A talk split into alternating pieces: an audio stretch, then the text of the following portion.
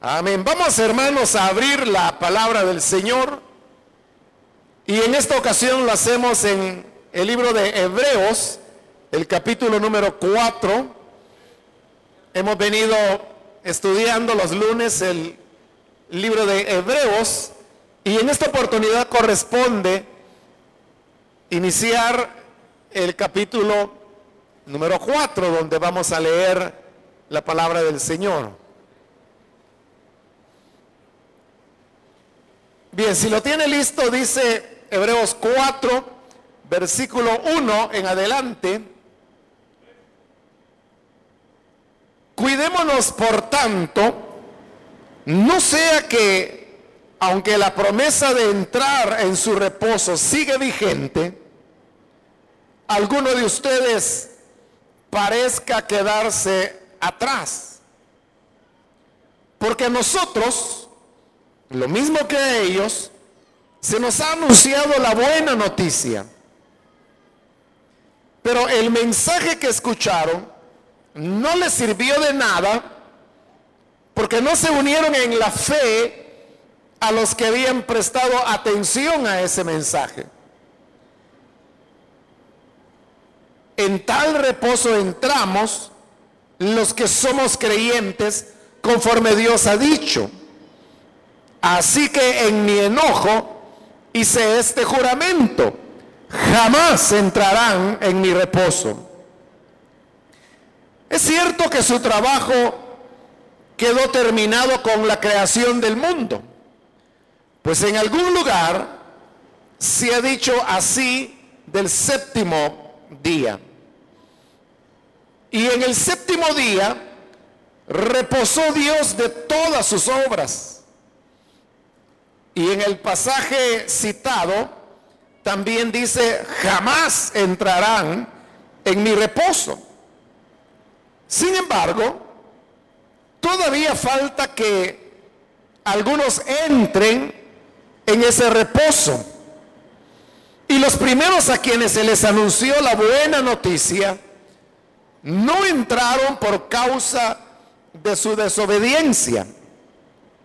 Por eso, Dios volvió a fijar un día que es hoy cuando mucho después declaró por medio de David lo que ya se ha mencionado.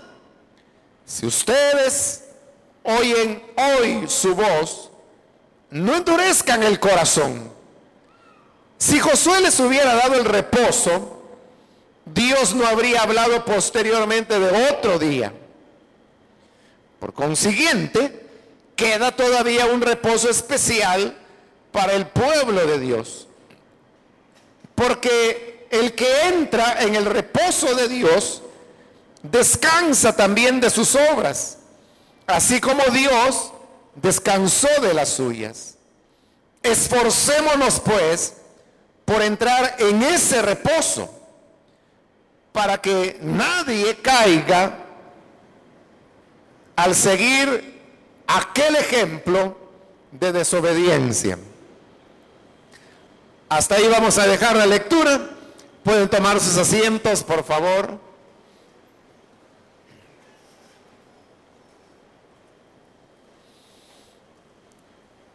Para retomar el estudio que en esta ocasión corresponde, quiero refrescarle cómo es que se ha venido desarrollando este libro a los hebreos.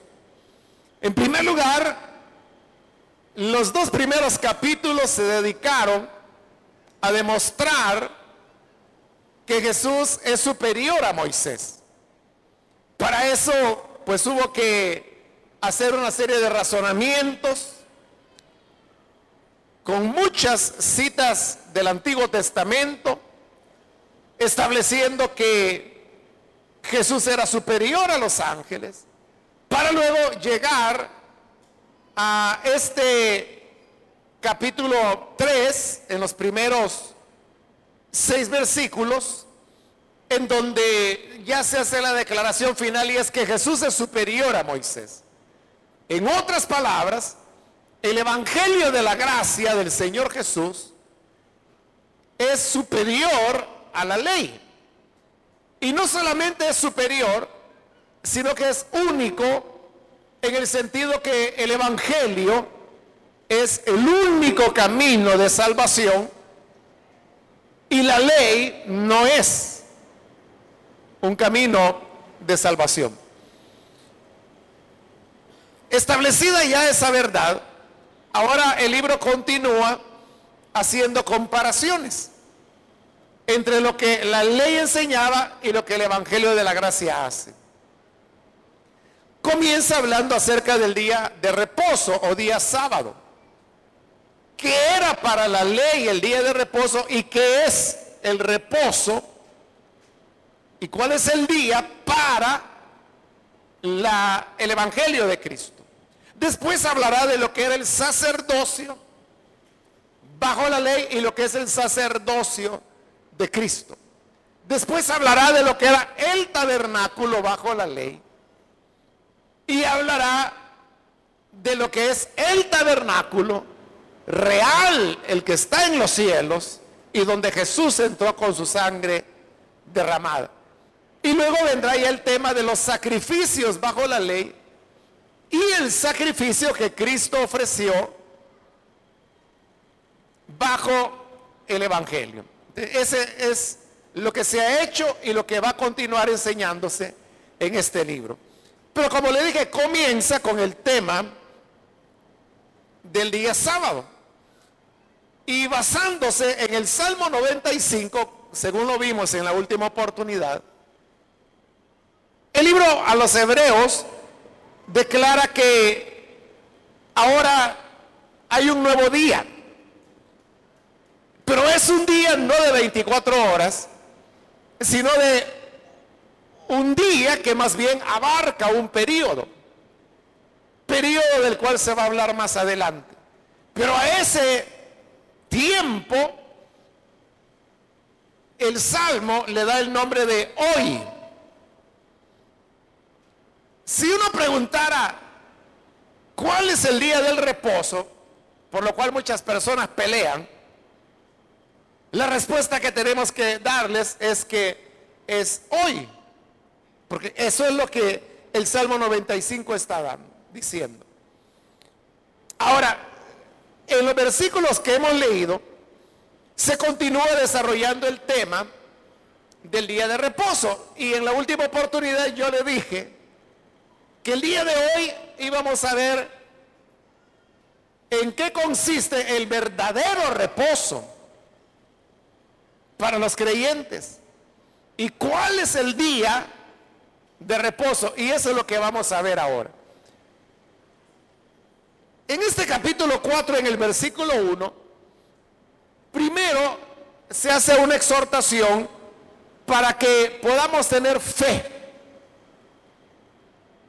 El versículo 1 dice, cuidémonos por tanto, no sea que aunque la promesa de entrar en su reposo sigue vigente, alguna, alguno de ustedes parezca quedarse atrás. Esto lo está diciendo en relación al Salmo 95. Porque ahí habla del pueblo que Dios sacó de la esclavitud de Egipto y les condujo para poseer la tierra prometida.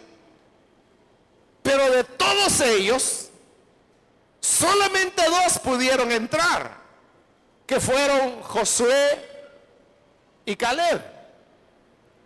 Todos los demás perecieron porque dice que Dios juró que no entrarían en su reposo. Pero ¿por qué no les permitió entrar en el reposo?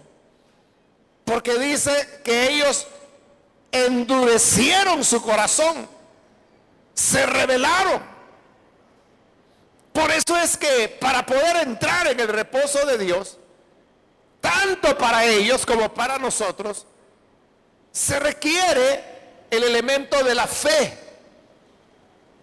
El versículo 2 del capítulo 4 continúa diciendo, porque a nosotros, lo mismo que a ellos, se nos ha anunciado la buena noticia, que hay un reposo. Pero el mensaje que escucharon no les sirvió de nada porque no se unieron en la fe a los que habían prestado atención a ese mensaje. En el caso de Israel, se les ofreció el reposo de entrar en la tierra prometida. Y cuando llegaron a la frontera de la tierra prometida, Moisés envió 12 espías a reconocer la tierra. Cuando ellos volvieron, traían su reporte. Diez de ellos dijeron que no se podía entrar a la tierra porque eran pueblos fuertes, guerreros, ciudades amuralladas y que además habían gigantes en la tierra. Por su parte, Josué y Caleb dijeron, es verdad que hay gigantes.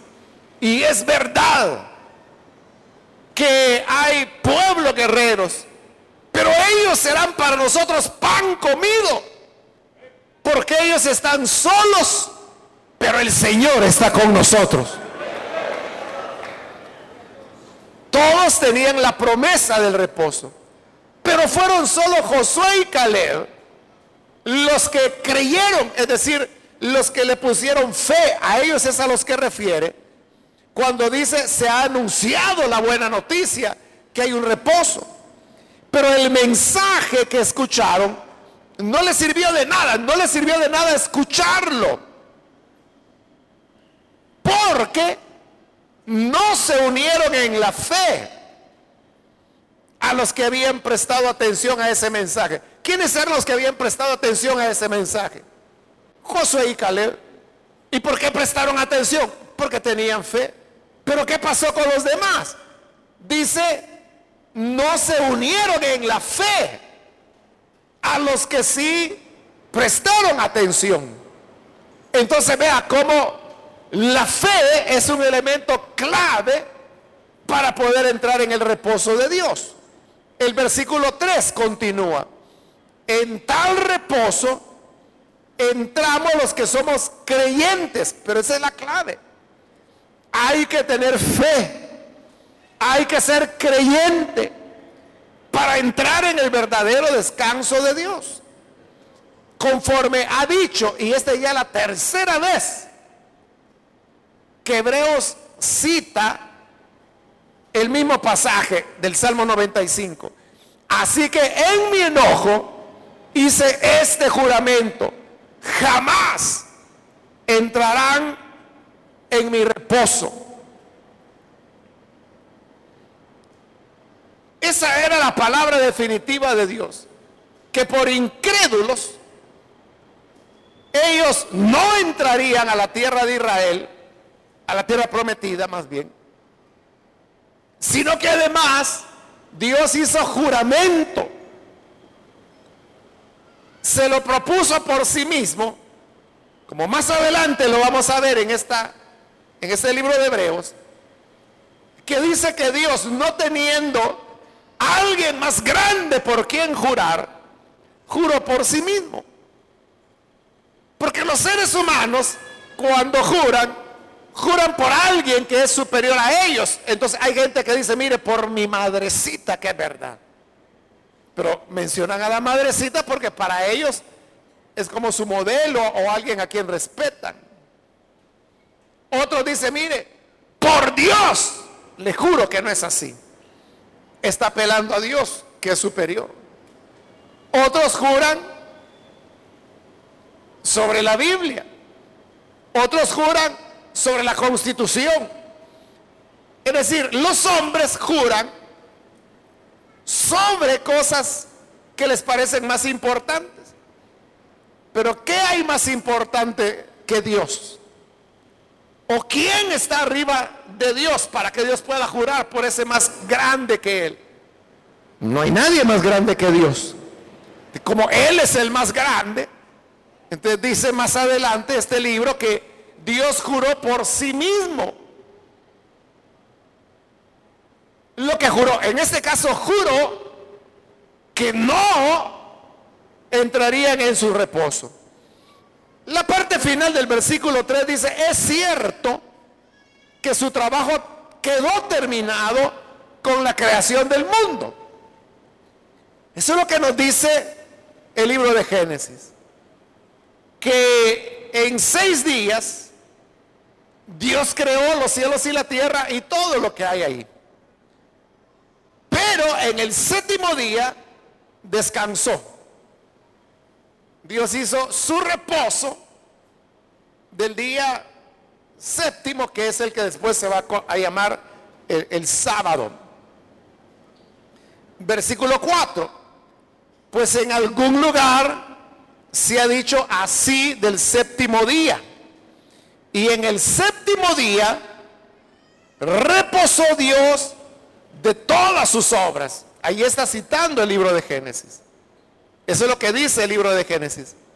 Que en el séptimo día Dios reposó de todas sus obras, porque ya había completado su obra de creación. Pero ahí acaba de decirse la palabra clave que después va a utilizar para explicar en qué consiste el verdadero reposo. Y es cuando dice que en el séptimo día Dios descansó de sus obras. Es decir, en el séptimo día Dios ya no hizo ninguna obra. En el sexto día Él había creado al hombre. Pero en el séptimo día Él ya no creó nada. Y por eso dice, descansó de sus obras. El reposo es ya no hacer más obras. El reposo o sábado es ya no obrar más. Versículo 5. Y en el pasaje citado también dice, jamás entraron en mi reposo. Es decir, Israel no entró en su reposo. Pero el reposo es una promesa que Dios les había dado. Dios prometió un reposo para el pueblo de Israel. Pero el pueblo de Israel no lo recibió porque se rebelaron. Dios también pudo haber dicho, ah, bueno, como no me creyeron, entonces, queda clausurada la promesa, no porque yo la esté clausurando, es porque ellos no la creyeron. Así que asunto acabado. Dios no es así. Que aunque las personas a las cuales se les hizo la promesa no la crean, Dios dice, que no van a entrar en mi reposo y no entraron. Pero no se anuló la promesa la promesa quedó en pie. La promesa no se anula por el fallo humano, ni siquiera se anula por la muerte de toda esa gente a la cual él le había hecho la promesa y que nadie le creyó. Ahora mire el versículo 8. Si Josué les hubiera dado el reposo, Dios no habría hablado posteriormente de otro día. Porque ahí puede surgir el argumento de decir, bueno, es cierto, la generación que Dios sacó de Egipto son los que no creyeron y Dios juró que no entrarían en su reposo. No entraron porque murieron en el desierto. Pero si entró la otra generación. Por lo tanto, cuando Josué conquistó la tierra y los hijos de los incrédulos, que eran ya hombres, poseyeron la tierra, entonces uno diría, la segunda generación entró en el reposo de Dios y por lo tanto ahí se cumplió la promesa. Pero Hebreo nos está diciendo que no, que no fue Josué quien les dio el verdadero reposo. Dice el versículo 8, se lo vuelvo a leer. Si Josué les hubiera dado el reposo, Dios no habría hablado posteriormente de otro día. Si el verdadero reposo hubiera sido la conquista de la tierra de Canaán, la cual la hizo Josué. Entonces Dios había dicho, vaya señores, mi promesa está cumplida, ya tienen mi descanso, disfrútenlo. Asunto cerrado, ¿verdad? Promesa cumplida. Pero no fue así. ¿Y por qué dice Hebreos que no fue así? Porque, le vuelvo a leer el versículo 8, si Josué les hubiera dado el reposo, Dios no habría hablado posteriormente de otro día. ¿Y cuándo es que Dios volvió a hablar que quedaba un día de reposo? En el Salmo 95, que es el que se está citando. Los salmos fueron escritos, al menos la mayor parte de ellos, después de haber entrado a la tierra. Es decir, que ese Salmo 95 es un salmo que se escribió cuando Israel ya estaba morando en la tierra que Dios les había prometido. Por lo tanto, ya no era una promesa, era una promesa cumplida porque ya estaban viviendo ahí.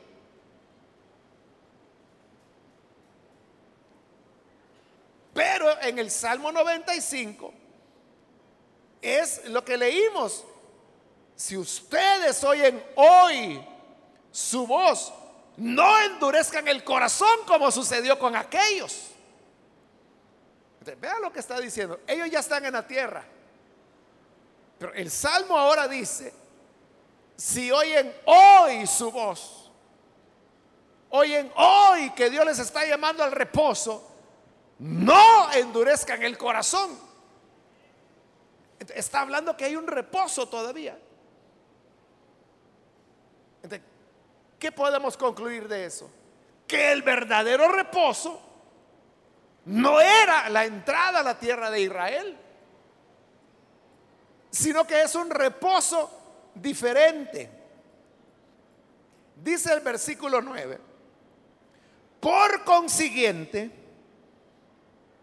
queda todavía un reposo especial para el pueblo de Dios. Entonces, como Josué, al darles posesión de la tierra prometida, ya se dijo que ese no era el reposo. Porque es después de eso que Dios está diciendo que hay un día de reposo. Entonces, hoy la pregunta sería, ¿cuál es entonces el verdadero reposo. Y como le decía, el versículo 9 lo dice con claridad. Por consiguiente, queda todavía un reposo especial que está pendiente para el pueblo de Dios. Ahí, hermanos, en este versículo 9 donde dice, queda todavía un reposo especial en el original griego, lo que dice es, queda un sábado especial, un sábado.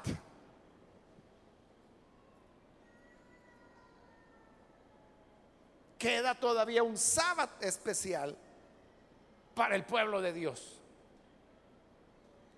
Entonces, ¿cuál es ese día?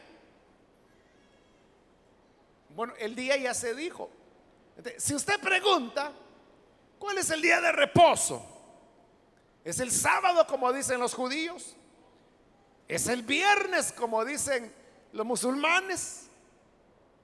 ¿Es el domingo como algunas confesiones cristianas lo dicen?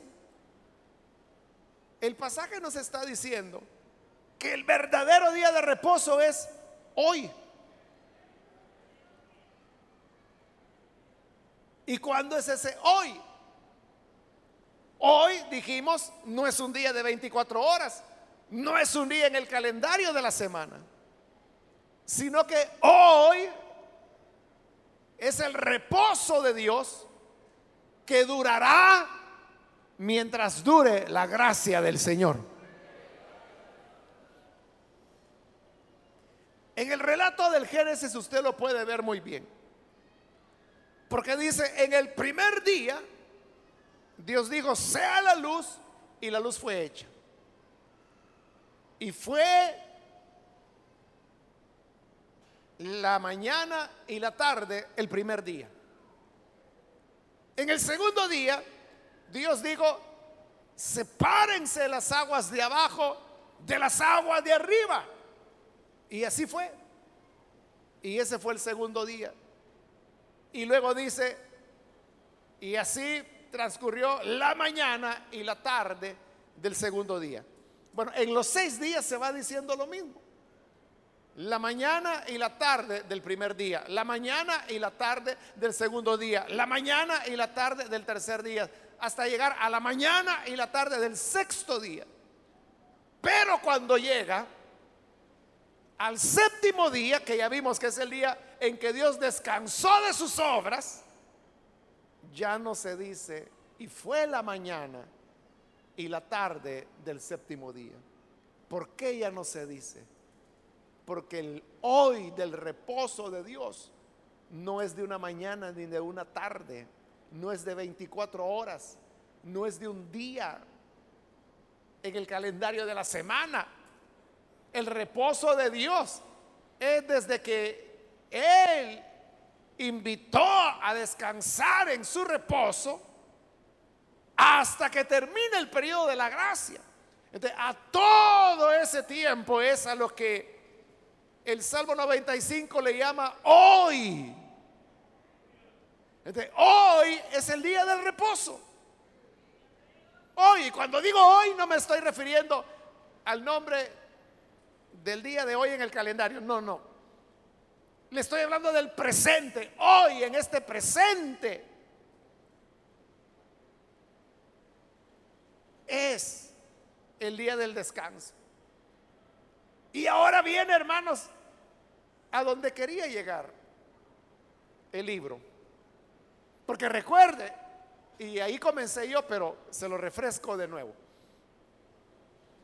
Lo que anda buscando el libro de Hebreos es demostrar que la gracia o el evangelio es superior a la ley. Y le dije que tomaba varios ejemplos. El primero que toma es el sábado. Lo que hoy quiere demostrar es que el reposo bajo el Evangelio es superior al reposo bajo la ley, que era el día sábado.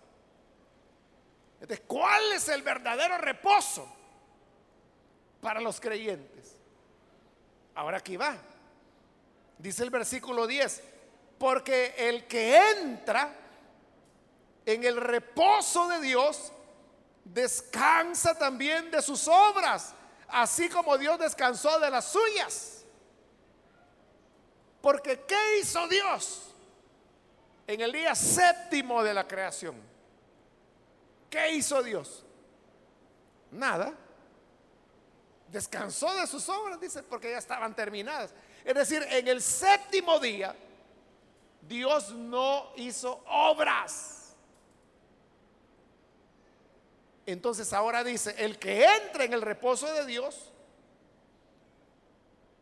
versículo 10, descansa de sus obras, así como Dios descansó de las suyas. ¿De cuál es el verdadero reposo? El verdadero reposo, hermanos, es cuando el ser humano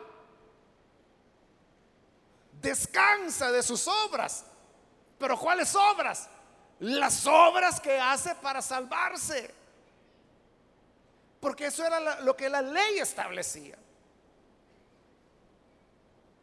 La ley decía, el que haga estas cosas, los mandamientos, vivirá por ellos. Es decir, si tú cumples los mandamientos, si te portas bien, si eres buen niño, si eres buena niña, si no haces lo malo, y sigues haciendo buenas obras, ayuda al necesitado, al pobre, eres misericordioso, tal vez allá al final de los tiempos, por tus buenas obras, pueda ganar la salvación. Esa es la ley. Pero la gracia que dice, por un solo sacrificio, el del Hijo de Dios, Él nos hizo perfectos de una vez y para siempre. Punto. Ahí es donde descansamos de nuestras obras. Quizá, hermanos, la manera de poder entender esto, aunque yo creo que ya lo está entendiendo, ¿verdad?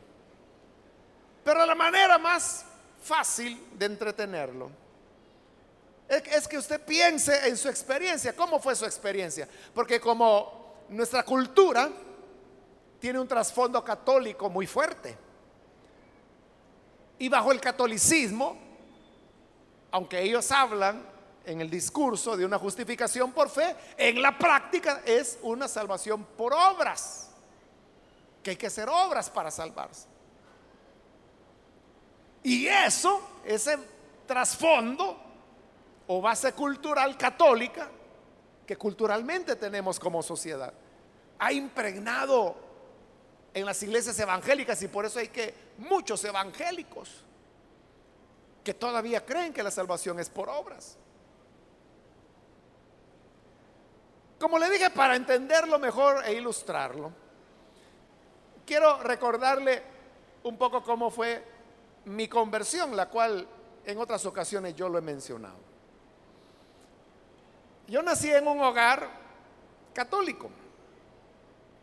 Mi padre y mi madre eran católicos y por lo tanto a su servidor tengo un hermano mayor y una hermana menor. Éramos tres en la casa, tres hijos.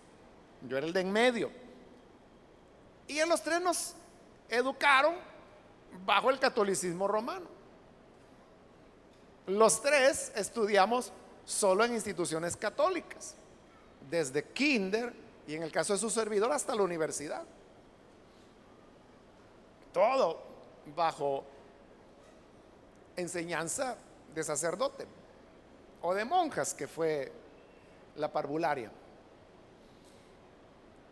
Y dentro de eso, yo nunca lo voy a olvidar, hermano, lo tengo muy claro, cuando la Sorinés, que era la directora, la monja directora de la escuela donde iban y donde fueron mis hermanos también, nos comenzó a dar el catecismo que le llaman, que es la preparación para la primera comunión que se hace a los siete años de edad. Entonces, ese niñito que era yo de seis años más o menos, me empezaron a dar catecismo. Y ahí fue donde yo me aprendí de memoria el Padre Nuestro, el Ave María, el Dios te salve, el credo. Me aprendí los diez mandamientos, versión Roma, los diez mandamientos de la ley de Dios y los diez mandamientos de la iglesia católica, que son otros. Todo eso yo me la sabía de memoria como parte del catecismo que me dieron para poder recibir la primera comunión. Pero lo que no olvido y es lo que le iba a decir, es que en una de las clases teníamos la pizarra enfrente. Y entonces vino la Sorinés, agarró un pedazo de yeso y dibujó dos corazones.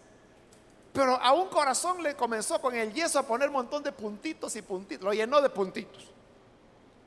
Entonces nos dijo, niños, el ser humano puede tener dos tipos de corazón. O un corazón como este, dijo, que está lleno de puntitos. Y cada puntito es un pecado, dijo ella. Entonces tienen su corazón lleno de pecado. Pero hay otras personas que no pecan, entonces tienen su corazón limpio. Estos con un corazón lleno de pecado se van a condenar. Pero estos que tienen el corazón limpio, esos son los que se van a salvar. Salvación por obra, ¿verdad? Claro, yo tenía seis años, hermano, yo no, de teología no sabía nada. Pero lo que le quiero decir es que en mi mente infantil, eso me penetró tanto que aunque usted no me crea, yo veo todavía los corazones. Sí, todavía veo los dibujos. Que, ¿Y sabe por qué me impresionó?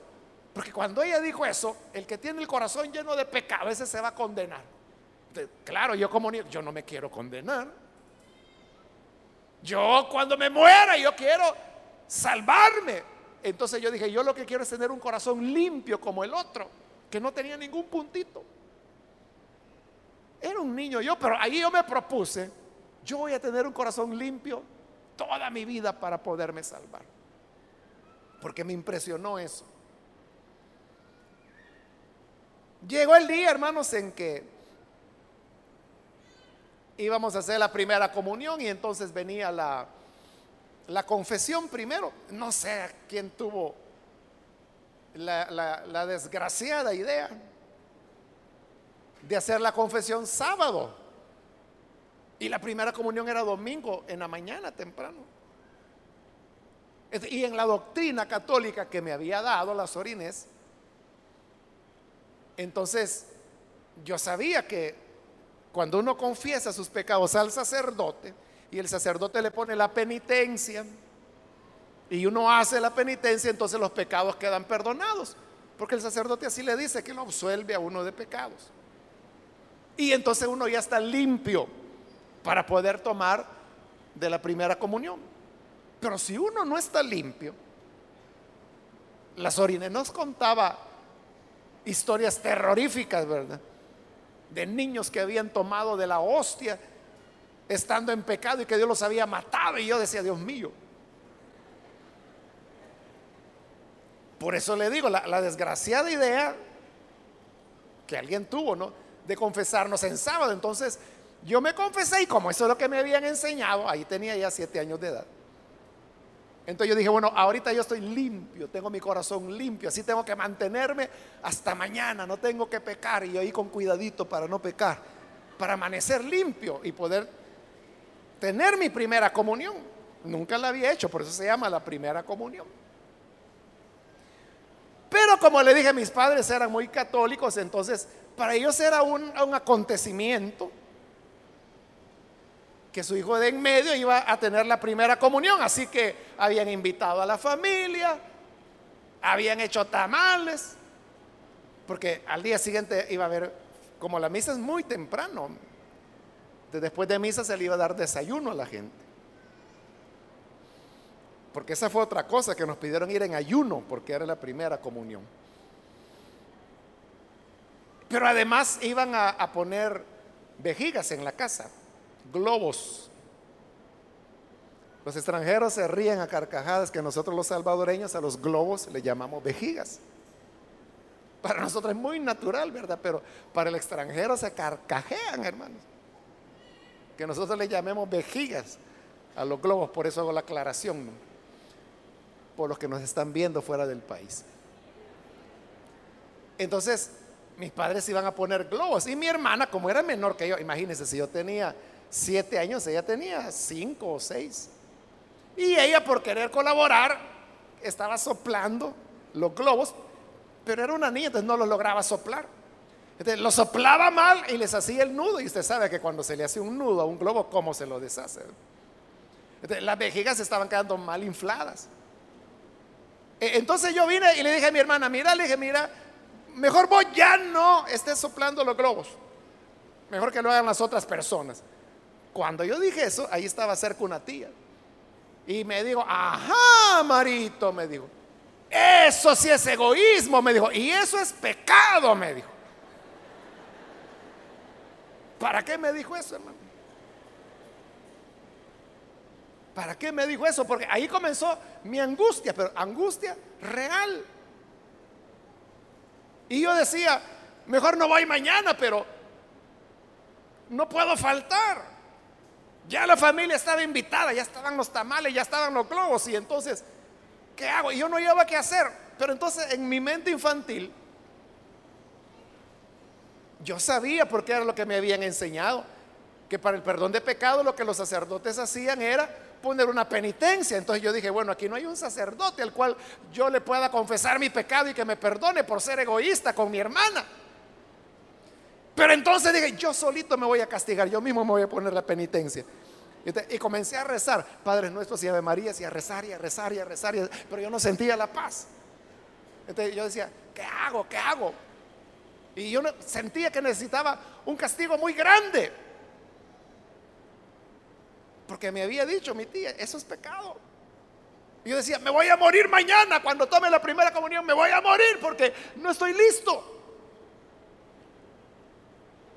Y entonces, como el rezar mucho no me dio la seguridad que Dios me perdonaba. Entonces, imagínense en mi locura, pues, pero era un niño. Yo dije, bueno, tal vez castigándome, dije yo. Y como no llevaba la manera de castigarme, entonces yo dije, voy a empezar a correr. Dije, yo no voy a parar hasta que me canse y me desmaye de cansancio. Y eso hice. Empecé a dar vueltas en la casa, en la sala de la casa, dando vueltas y vueltas y vueltas, tratando de cansarme. Usted sabe que los niños cuesta que se cansen, ¿verdad? Yo no sé cuántas vueltas di, parecía trompo ahí en, en la sala. Y sí recuerdo que yo estaba totalmente sudado, jadeando, pero yo no tenía la paz. Y al día siguiente, cuando fue el día de la primera comunión, yo estaba que me moría, hermano. Yo me sabía de memoria la misa, todavía me la sé. Y entonces yo sabía que se acercaba el momento de la comunión. Y ya nos habían dicho el orden en el que íbamos a pasar. Y yo iba ahí, hermano, pero yo iba que mis últimos segundos. Dos minutos y me muero. Hoy sí Dios me va. Esos eran mis pensamientos. Hasta que llegué y el sacerdote saca la hostia y me dice, el cuerpo de Cristo, amén, le digo yo. Y me la pone en la boca, porque en esa época solo el sacerdote podía tocar la hostia, eso ya cambió, hoy los católicos pueden agarrar la hostia en su mano, pero en esa época era pecadísimo. Y cuando la puso en mi boca, yo dije, me morí. Aquí fue el final ya. Claro, aquí estoy todavía, ¿verdad? No me morí. O sea, me fui a sentar y no pasó nada y yo me quedé asustado. ¿Y por qué Dios no me mató? Nunca lo entendí. Pero ese fue el principio, esa es la primera comunión. Ahí fue el principio de una serie de tormentos para mí. O sea, usted podrá decir, pero ¿y un niño de siete años qué tormentos puede tener? Bueno, yo los tenía. ¿Y cuál era mi tormento? Que yo no podía tener ese corazón limpio que la sorinesa había dibujado en la pizarra. Entonces, esa era mi lucha de todos los días. A los siete años, a los ocho años, a los nueve años, a los diez años. Y fue, hermanos, una lucha constante, constante, constante, que yo quería portarme bien, yo quería hacer buenas obras. Y siempre fallaba en algo una mentira, un mal pensamiento, o sea, cosas de niños. Pero yo no tenía paz. Entonces todo el tiempo yo tenía una sensación de condenación. O sea, una cosa que uno diría, bueno, y un niño de 10 años, ¿por qué se va a condenar? O sea, pero yo así me sentía. Para no hacerle larga la historia, ese tormento día y noche, día y noche, yo iba a misa todos los domingos a las 5 de la mañana. Una vez el cura párroco me regaló unos, bueno, no es que me haya dado directamente él, sino que cada día, cada domingo que uno iba, le daban un tiquetito a los niños que iban. Y como yo nunca faltaba, entonces iba recogiendo tiquetito, tiquetito, tiquetito. Entonces, al final del año si uno no había faltado, uno tenía 52 tiquetitos, porque era uno por cada domingo del año. Entonces, al final del año, que no era en diciembre, sino que, no me acuerdo, pero en medio del año, el párroco lo que hacía, eso él lo hacía para estimular a los niños. Pedía a la gente donaciones, entonces la gente donaba juguetes, cosas así. Pero mientras más lindo era el juguete, más tiquetes se necesitaban. Y ahí había un barco precioso, hermano, que yo me enamoré de él. Era de lámina, más o menos así de este tamaño. Y lo mejor de todo es que navegaba en el agua. La pila de la casa no era muy grande, pero yo ahí lo quería poner a navegar. Yo fui el único niño que tenía suficientes tiquetes para poderlo comprar. O sea, no se compraba con el dinero, sino que con los tiquetitos. Yo me lo llevé. Y todos los niños lo querían, pero no tenían los tiquetes suficientes. Es decir, que era impecable mi asistencia a la iglesia. Pero entonces, en ese sufrimiento, sufrimiento, sufrimiento, que no hallaba paz, esto quizá le va a parecer increíble, pero es cierto. A los 13 años de edad, cuando yo tenía 13 años de edad, Y me recuerdo muy bien la fecha y la edad que tenía. 13 años de edad cuando los niños lo que quieren es andar jugando, chibola o pelota o, comiendo paleta. ¿Sabe cuál? A los 13 años, ¿qué fue mi decisión? Yo, yo reflexionando en lo que habían sido esos seis años de tortura desde los siete, porque eso fue una tortura espiritual, una tortura moral. A los 13 años yo dije, no, yo no puedo vivir así. Jamás yo voy a poder agradar a Dios. Porque siempre fallaba. Jamás yo voy a poder cumplir con todos sus mandamientos y con toda la ley. Entonces dije yo, yo sé que haga lo que haga, de todas maneras voy a fallar y por lo tanto de todas maneras me voy a condenar. Entonces yo dije, imagínense, a los 13 años, yo reflexioné y dije, está bien, me voy a condenar y lo merezco, está bueno. Pero por lo menos, dije yo, no quiero pasar mi vida con esta angustia. Está bien que cuando me muera al final de mis años, que Dios me condene, va, está bueno, ya me lo gané. Pero por lo menos la vida no la quiero vivir con esta ansiedad, con esta angustia, con este sufrimiento, con esta tortura moral allí a los 13 años yo decidí, se acabó Dios para mí. No en el sentido que yo dijera Dios no existe, no. Toda la vida yo creí en Dios y sigo creyendo, por supuesto. Pero ahí fue, me voy a olvidar de Él. Se acabó. Y fue un cambio radical, hermano. Jamás volví a ir a misa. Con excepción, cuando tenía 15 años, que se murió una tía a la cual yo quería mucho. Y fui al funeral y entonces fui a la, misa que le hicieron. Ya tenía dos años de no ir para nada a misa. O sea, fue un cambio así, mire. Yo tenía 13 años, yo no le puedo decir, mire, ya no fui a la iglesia y me fui a chupar, si yo ni sabía que era eso. Si era un niño, pues simplemente olvidarme de Dios. Y lo hice, o sea, yo estaba consciente, yo voy a condenación, pero no me voy a estar torturando que si estoy cumpliendo o no estoy cumpliendo. Es decir, yo no pude, ni como niño, sobrellevar el peso de una salvación que se gana por obras. Cuatro años después, a los 17 años, dos semanas después de haber cumplido los 17 años, y que tenía yo cuatro de haberme olvidado de Dios, Dios no me había olvidado a mí. Y ahí es donde me llamó a su evangelio ya.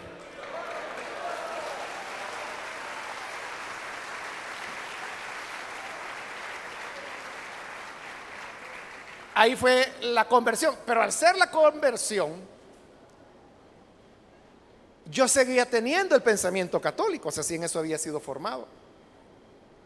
Claro, el día de mi conversión, hermano, mi sensación real, muy real, fue como que una gran carga Dios me había quitado de encima. Y yo sabía que era la carga del pecado y que ahora estaba perdonado y reconciliado con Dios. Pero como tenía el trasfondo católico, yo sabía, Dios aquí me perdonó los pecados que he cometido, pero de aquí en adelante yo tengo que mantenerme limpio, así como muchos evangélicos que no leen la Biblia creen. Bueno, yo ahí tenía excusa porque jamás había leído la Biblia. Pero fíjese, ya en la vida cristiana, ya nacido de nuevo, incluso bautizado con el Espíritu Santo, este fue mi pensamiento. Yo decía, tengo que portarme bien, tengo que hacer obras, porque ya Cristo me perdonó mi pasado. Y yo, dentro de mí, por mi experiencia infantil, yo decía, no lo voy a lograr. Pero esta vez, en lugar de decir, me voy a olvidar de Dios, lo que yo dije fue, cuando llegue el día final y que yo tenga que presentarme delante de Dios para que Él me juzgue, yo lo que voy a hacer es que le voy a pedir misericordia. Porque yo sé que no voy a poder cumplir. Y estaba en mi primer amor, que son las semanas o meses que uno ni peca, ¿verdad? Ni se le ocurre eso porque está en el primer amor. Pero ese era mi pensamiento. Pero un día se me vino otro pensamiento y dije, bueno, ¿y para qué voy a esperar a morirme y que venga el día final? mejor desde ya, dije yo, le comienzo a pedir misericordia. Y lo hice. Todos los días, siendo creyente evangélico, nacido de nuevo, bautizado en el Espíritu Santo, hablando en lenguas, pero en oración yo le decía, Señor, cuando me muera y llegue el día final y me presente ante ti, por favor, ay, me tienes misericordia. Imagínese. No había entendido el Evangelio. Pero en esa primera iglesia a la cual el Señor me llamó, porque el IN no existía, faltaban dos años para que el IN naciera, había otros jóvenes. Y como uno siempre se junta con los de su edad, Entonces, con estos jóvenes salíamos a veces a evangelizar, a veces a visitar las filiales chiquititas que tenía esa iglesia, pero a veces íbamos a pasear también y el paseo favorito era al lago irse a pie de Ilopango, bajando por Asino y llegar al agua, salir a la piedra del eco y subir allá por Apulo. Ese era nuestra, nuestros paseos. un día, bajando hacia Asino, los que conocen por ahí saben de que hay manantiales que surgen, brotan en varios lugares. Hoy no les recomiendo ir porque aquellos eran otros años. Hoy es peligroso, pero en aquella época no. Entonces llegamos donde había un manantial y entonces ahí nos sentamos. Y un joven que tenía como dos años antes se había convertido al Evangelio. Él conocía más. Y yo lo recuerdo muy bien. Y como que ese manantial era como simbólico, ¿no? Porque entonces yo estaba de un lado, aquí pasaba el manantial y él estaba sentado del otro. Pero como están haciendo es chiquito, entonces estábamos casi al lado. Y entonces, a saber de qué, viene él y me pregunta y me dice, mira Mario, me dice, ¿y vos estás seguro de tu salvación? Me dijo. Yo le dije, no, porque era la verdad. Y le dije, yo ya le estoy pidiendo a Dios misericordia para cuando me muera. No voy a esperar ese día, le dije yo. Él me dijo, vos no has entendido el Evangelio. Y llevábamos nuestras Biblias. Entonces él abrió su Biblia, me recuerdo muy bien, Romanos y comenzó a explicarme en Romanos que la salvación era por fe, no por obras, sino que por gracia. Pero mire, oírlo a él para mí fue como ese manantial, como aguas frescas que me trajeron una gran paz, porque ¿sabe qué aprendí ahí y qué entendí? O sea, lo que entendí fue el Evangelio, pero ¿qué entendí? Lo que dice aquí que el que ha entrado en su reposo descansa también de sus obras. Ahí yo entendí que no tenía que estar haciendo méritos, que no tenía que estar haciendo obras, que no tenía que estarme esforzando porque Cristo había hecho todo el mérito, todas las obras y todo el esfuerzo que se necesitaba para que mis pecados fueran perdonados y yo estuviera justificado delante de Él.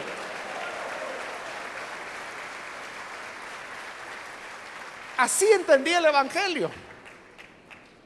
Después él mismo, ese mismo joven, fue que me prestó un comentario a los romanos. Yo ni sabía que existían eh, eh, comentarios de la Biblia. Él me prestó el primer comentario en mi vida que yo leí, que fue un comentario de los romanos, no me acuerdo del autor. Me lo leí en una noche. No dormí, me lo leí enterito. ahí entendí yo mejor el Evangelio. Entonces, ¿qué pasó? Ahora yo, sabiendo el Evangelio, ya sabía que no era por obras, era por la gracia del Señor. Por lo tanto, finalmente podía descansar de mis obras. Ese es el reposo de Dios. Es lo que dice aquí, versículo 10, porque el que entra en el reposo de Dios descansa también de sus obras así como Dios descansó de las suyas. Entonces, ¿cuál es el verdadero sábado? La gracia del Señor. ¿Cuál es el verdadero reposo? Descansar de las obras y confiar en que el sacrificio de Cristo es suficiente. Desde entonces, desde mis 17 años, jamás yo he tenido dudas de mi salvación ni preocupaciones. Yo no le puedo decir que soy perfecto y que nunca peco, que nunca fallo. No es esa la verdad. Pero lo que sí sé es que la sangre de Cristo tiene poder para limpiarme.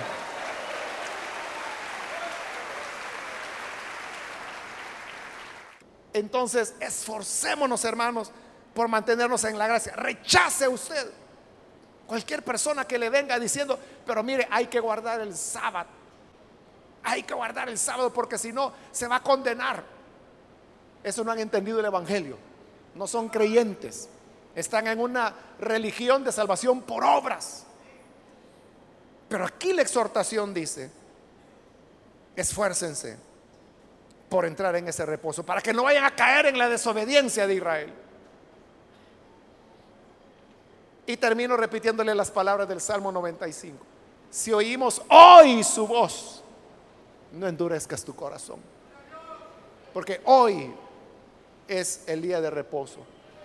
Hoy es la oportunidad para poder alcanzar el descanso de nuestras obras. Así que si hay alguien que todavía no ha creído en Jesús y hoy está oyendo la voz del Señor, hoy es el día de reposo. No sea incrédulo y descanse ya de sus obras. Tenga paz, que no es por sus méritos, no es lo que usted pueda lograr, que ni logramos nada. Pero Cristo lo logró todo en su sacrificio en la cruz del Calvario.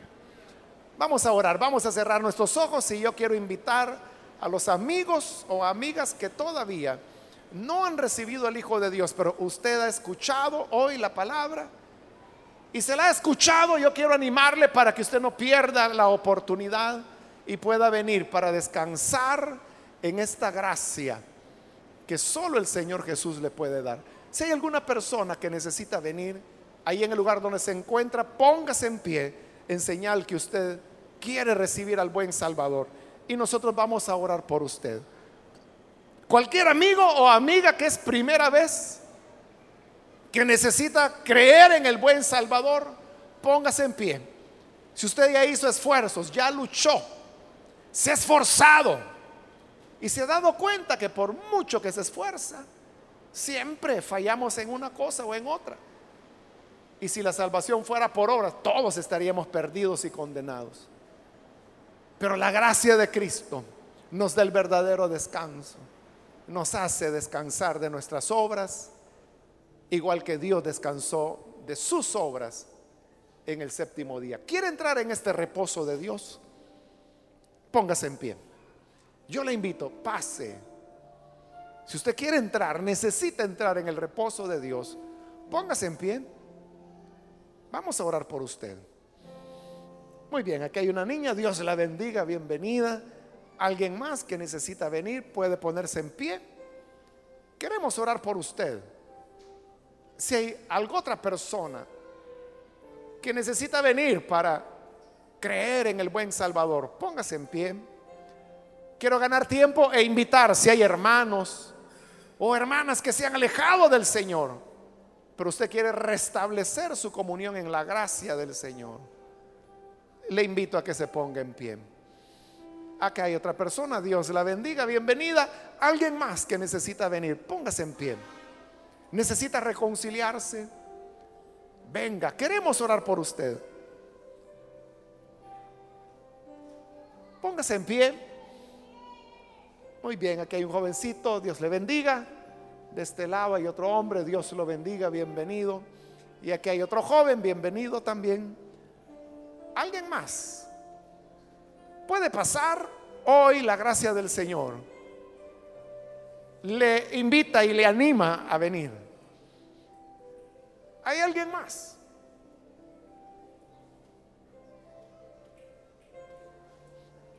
Muy bien, aquí hay una joven. Dios la bendiga. Bienvenida. Ahí atrás hay un hombre que pasa. Dios lo bendiga. Bienvenido también. Si hay alguna otra persona, puede pasar, ya sea que es primera vez o reconcilio. Póngase en pie y venga, porque voy a finalizar el llamado. Y de hecho, esa es ya la última invitación que hago. Si hay alguien que necesita venir por primera vez o reconciliarse. Póngase en pie. Y esta fue ya la última invitación que hice. A usted que nos ve por televisión también le invito para que se una con las personas que están aquí al frente. Reciba al Señor como su Salvador. Entre en el reposo de Dios. Ore con nosotros. Padre, te damos las gracias por las personas que están aquí al frente, como aquellos que a través de televisión, radio y cualquier medio que tú permitas que esta palabra llegue, y que ahora se están arrepintiendo y entrando en tu reposo, que ahí puedan alcanzar la paz, el descanso que solamente tú puedes dar. Quédate con cada uno de ellos. Y te ruego, Padre, que bendigas a tu iglesia y a tu pueblo. Ayúdanos a esforzarnos por entrar siempre en este reposo esforzarnos por permanecer en tu gracia, sabiendo que la opción contraria es la incredulidad, pero no queremos ser como aquella generación que pereció en el desierto y no conoció el reposo. Nosotros renunciamos a justificarnos por obras propias y descansamos en los méritos de tu Hijo, en la justicia de tu Hijo Jesucristo. Y así, Padre, consérvanos en tu gracia hasta el final de nuestros días o hasta el día de tu venida, para que tengamos paz y reposo, sabiendo que hiciste todo lo que se necesitaba hacer. En el nombre de Jesús nuestro Señor lo rogamos. Amén.